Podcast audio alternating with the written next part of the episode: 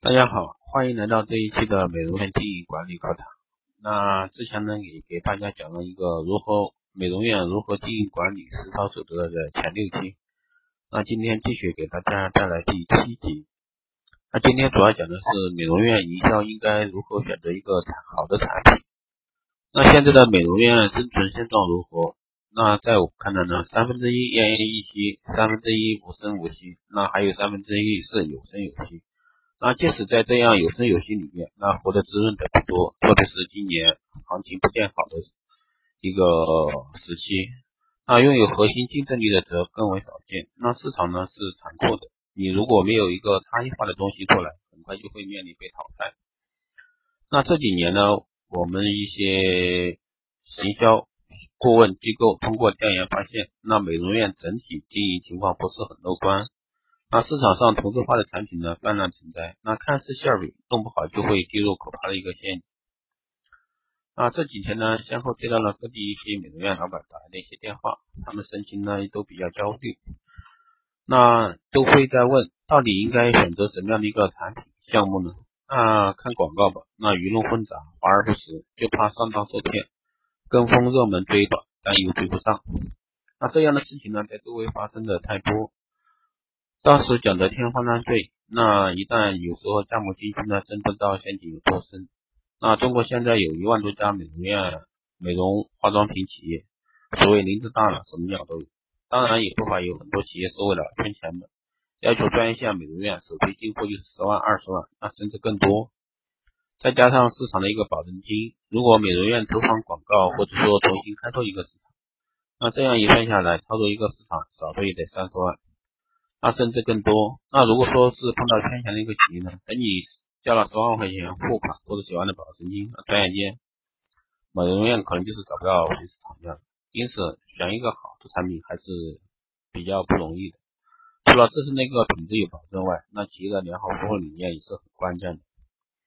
那一个的产一个好的产品呢，应该是能真正满足消费者需求的一个产品。那消费者是不会白白的花钱买一个对他根本没有用的产品。那产品通常是由三部分组成的，即产品的核心、包装及附加值，而这三个因素对所对应的一个消费者需求分别是使用需求、心理需求及潜在需求。那由此可见，产品与需求之间存在一个一一对应的关系。那基于此种关系呢，就产生了一个产品力的概念。当然，这个概念只是相对的。比如说，虽然有些市面上的产品很多。包括现在光电医美大行其道，对吧？那其实你会发现，很多以前是做化妆品代理的，现在都来转行做光电医美项目。那大家当大家都在做光电医美项目的时候，都会是在去追求新新的东西。那这个时候就会产生一个跟风。但是你会发现，跟风的这一帮人，但真正能突出业绩的有多少？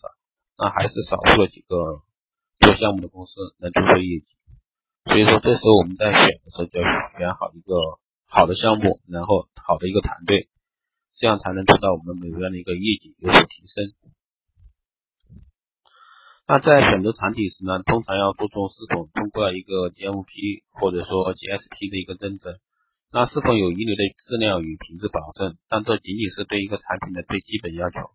然而，一个真正好产品，光有这些最基本当然不够。现在选择一个好的产品，更重要的是看清楚产品的一个内在价值。但这个这里说的产品，可能还是传统的一个化妆品领域这一块，不管是你做的什么 精油，还是客装也好，院装也好，还是专业线的一些产品也好，那这里的话，因为市面上鱼龙混杂的产品太多。就像我刚刚说的，能通过 GMP 认证、GSP 认证的少之又少，所以说大家在选择产品的时候，一定要一定要去擦亮眼睛。那么怎样才能体现出一个产品内在的价值呢？第一，产品有没有好机理？像有的瘦身茶一样，那能安全瘦身、降压降脂、润肠通便产品，那就会提出一个植物保鲜、肠道专家的这样专业定位。比如说像市面上的一个酵素酶，对吧？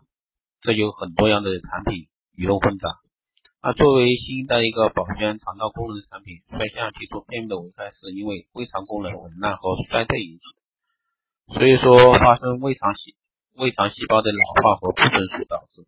它能够迅速修复、养护几乎肠道内的老化破坏细胞、破损细胞，效果立竿见影。所以说这里的话讲的就是一个产品的机理，讲的就是非常的科学化，而且通俗易懂。那一般来说，广告投放先去了众多案例是一看就懂。怎么得便利？怎么样才能治好？所以说，像一个好的产品，那首先是要做通它的一个通路和本身为什么需求这个。第二个呢，就是产品有没有背景，比如说这个产品是否有国家相关机构的肯定。那新的广告法出来以后，那我们在宣传这一块就特别慎重了，不能去老是去推第一，对吧？这些字眼是要避免的。他不吹第一，那就要需要去做其他的。那更多的呢，还是做好本身的一个产品自身的质量关，做好一个什么你的相关检验检疫，特别是食药监局的一个检验，这是最基础。那是否受到过国家相关部门的一个奖励，对吧？那如果说你的产品很牛，然后通过某某某某事件，或者说通过某某某相关部门的一个奖。奖励，那这个或者说谁谁谁某某领导视察过，对吧？给予高度的赞赏，那这些都是你的产品获得一个市场认可的一个旁证。第三呢是产品有没有做过试销，如果说有，是否有具体的一个关键，产品做过试销就表明着产品经历过市场的一个考验，那试销结果也体现出一个产品市场魅力。那。一般来说呢，一个好的产品要想得到市场的一个认证，那可能你就需要选好点儿。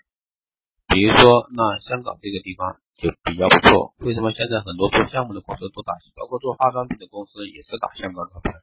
那个魅力更多是崇尚是，哎，这次香港过来的，肯定是一个好的市场的定位。那第四呢，产品有没有完善的概念、有效的市场营销方案就不大了。那回头过来，满大街的美容产品都在围绕着那这些同质化的特色以及优势留个骨牌倒下了。其次，选择产品不能优风跟风别人，天然医美一样，关键是自己要拿卖点有特色的一些产品项目，所以这样才会说，哎，我们才能好很好的长久下去。那下面我们来说一下美容企业如何去轻松赚钱。那美容经济呢，成为了地产经济后又一个热门的话题，同时也成为了中国继房地产、汽车、旅游和电子通讯之后的第五大消费热点。但是由于美容美发机构产品同质化和营销手段同，再加上本身门槛、从业人员素质参差不齐，那普遍面临着呢发展瓶颈问题。那有的甚至关门大吉。那商场如断堂，一样的变化不错，一招水手让哪盘接触的案例数不胜数。所以更需要精确的一个策筹划和对前景的一个敏锐感知。那我们在做美容院的时候，想把这个事业做发展壮大，那成就品牌，那所以说我们的项目就需要有差异化，促销需要生动化，服务更需要人性化。那首先我们来说一下差异化，那差异化呢才能立于不败之地。如果一家美发企业，对吧？仅靠跟风、追随、模仿经营，尚未系统的建构建起自身的一个核心优势，也许一时半刻就会解决相关的温饱，但一旦形成突变，遭遇的也只是夭折的命运。那竞争战略之父迈克尔不出所措，企业要想在市场上竞争中生存，那要么具有成本优势，要么实行差异化战略。那有差异才能有市场，才能在同行业中竞争中立于不败之地。那美容美发企业呢，也不例外。想要成就市场、创造品牌，除了产品质量优势以外，还必须读懂市场。那采取灵活多变的一个营销策略，才能在强手如泥的市场中立于不败之地。那很多美容美发市场，特别是江浙一带的美容美发这些企业，那是相对来说，在全国来说还是做的算不错的。但是呢，真正能成名的、成叫做出名的，也就那么几家。所以说。真正要做好一个美容美发的连锁企业，确实需要一下一个很大的功夫。那第二大点来说一下人性化。那人性化呢，可以培养忠实顾客群。人性化营销的最大效果不是提高品牌的知名度，而是提高消费者对品牌的忠实度。那以前呢，有人告诉记者，过去人们购买商品更多的是看重它的一个使用价值，一方面是由于商品匮乏、品种单一，没有充分的一个选择余地；另一方面也是人因为人们的生活水平低而导致文化欣文化欣赏水平不高。那现在呢，人们购买商品时不再满足于吃饱温暖等层次的一个需求，人们还需要商品能够更多的符合自己的个性化。就是要求美容机构或企业必须迎合现代消费者一个心理，多设计开发具有个性化、人性化的一些商品，增加商品的一个文化附加值。那下面一个呢，就是说一下生动化啊，不必再板着脸来赚钱。那近几年呢，许多美容美发机构常用的营销方式是周年店庆打折优惠，两年店庆打六折，新年店庆打五折。那新经济中物质的因素在逐渐降低，非物质或人文的一个因素在快速加增加。即使是高科技产品，也必须在使用之外加入休闲娱乐的方式，获得附加值，才能发挥它整个营销的一个效益。比如说现在的一个双十一，对吧？马上双十一来了，那也是一个营销的节点。那现在呢是逢节必销，也就是说只要是这个节气，不管用什么方法，不管用什么。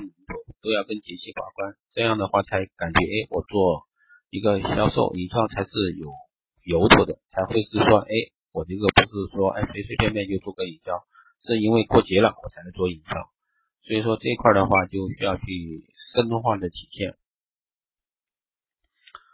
那最后我们来说一个，只有个性化，只有个性化才是美容院的一个最终出路。那许多美容院营销上存在的大量同质化，在残酷的竞争打压下，不要说前途莫测，那要做消失的命运那是鱼影相随，那怎么办呢？那现在呢，市场上美容院经营，无论是日化线还是专业线，不管是传统的中规中矩，还是凸显时尚求变的求求变求活，探究两者之间规律的一个东西，基本上比拼的除了品牌外，实力外，还有就是各自资源和网络。那在我们看来呢，这些手段其实都是塑料式的营销，除了打功能牌、文化牌，似乎没有真正从一个内涵文化底蕴以及服务创新手段上来实现消费者情感愉悦和心理认同，因而实现了其市场的一个进一步拓展。那一个好产品在营销中是否相互固定的卖点？那这个就是一要看产品的某种独特性，在外观或在外观或在功能或在用途或在价格等等。二是呢，产品要适合做口碑广告的一个产品，而且这种潜力的看得见摸得着，作为新品类的一个东西，那我们就要去想一下它的营销营销怎么样去走，特别是现在光电医美这一块，那我们就要去想一下，那项目怎么样去做，对吧？我们不能说哎一味的去跟风。其实我们会发现，目前大部分的一些光电医美项目，特别是医美，那做的渠道都在做渠道。那我们就想一下，当所有的医美都在做渠道的时候，你怎么样去选择？怎么样去做售后？但是大部分的现在医美还是做在做一推一买卖，基本上没有后续的。那我相信各位美容院经营管理者也会在这一块看得比较透。那一个顾客能能花十万，绝对不让他花五万。那基本上是现在一个医美渠道的一个特点，因为你不做，那基本上后续就没有机会了，让别人会做。所以说，我们很多时候就要去做一个差异化。那下面来说几几个方面，第一个是服务求变。那在任何时呢，服务都是构建产品与顾客之间信任大好的一个基石。因此，服务求变就意味着要变革以往单纯的为促销而促销的传统，特别是现在啊。随着市场竞争加剧，价格战、营销战、技术战、质量战不断升级，那竞品对手之间往往会形成正面冲突。那这个时候呢，美容院如何去做出保姆式、保姆式的、零距离服务啊、专家咨询啊等方面吸引人气，那诱导购买，那服务加口碑，往往能有效避开这些面对面的一个交流。第二大块呢是服务求服，从严格意义上来讲，服务是产品重要组成部分，是我们做出服务的一个灵活性。比如延长营业时间，送上。送礼上门、积分优惠、空瓶换礼礼品等活动，就与同类竞品对手形成一个差异。那其实空瓶换礼啊，比如说很多诶，以往你的专业线的客装产品，对吧？把你的空瓶拿来领领领某某某奖品，这个现在也是市场上也用的很乱了啊。那另一方面呢，服务往往是有人去实施执行的，更多的是带有情感意义上的人情味儿。那在众多的同质化手段中呢，服务是推广的最大卖点，也是核心竞争力的一个优势。因此，美容院要跟踪顾客的一个需求变化，通过专家加专卖加专业的方式，强调产品的一个科技领先、品质优秀，不断打造品牌的一个兴奋点。那这样呢，才能维系现有的一个顾客。第三个是服务求新，那求新求异是每位消费者崇尚的一个价值取向。那我们所说的是指区别于以往的一个促销手段和宣传模式。既然是美的事业的一个承载者，那就应对心灵美丽、身体美丽、皮肤美丽都能起到促进作用。那么他们集中聚住在集中的一个体现就是我们的宣传的聚焦点，除了原有的渠道外，更应把服务手段延伸到街道、社区，通过一对一的一个互动，让消费者感受到专业化的一个服务。同时呢，开展一些心理辐射方面的讲座、咨询，往往能唤起他们的一些购买冲动。那所以说，我们在设计营销的时候，更多要三位一体的去考虑。那其实我们一个从美容方面来说，我们用最原始的就是机体美容，对吧？机体美容，然后是心理美容，对吧？然后最后是一个生活品质的一个美容，对吧？这才是一个进阶式的一个服务。最后一点，我们来说一下服务求职。那在市场竞竞争中，谁拥有稳定的顾客，就有赢得未来。那众多的推销手段中呢，我们也可以想方设法收集消费者的一个数据，啊，作为举办活动、开展服务的一个参照。那对老顾客、新顾客有针对性的实行个性化服务，因为现在都强调什么呢？是强调私人定制，对吧？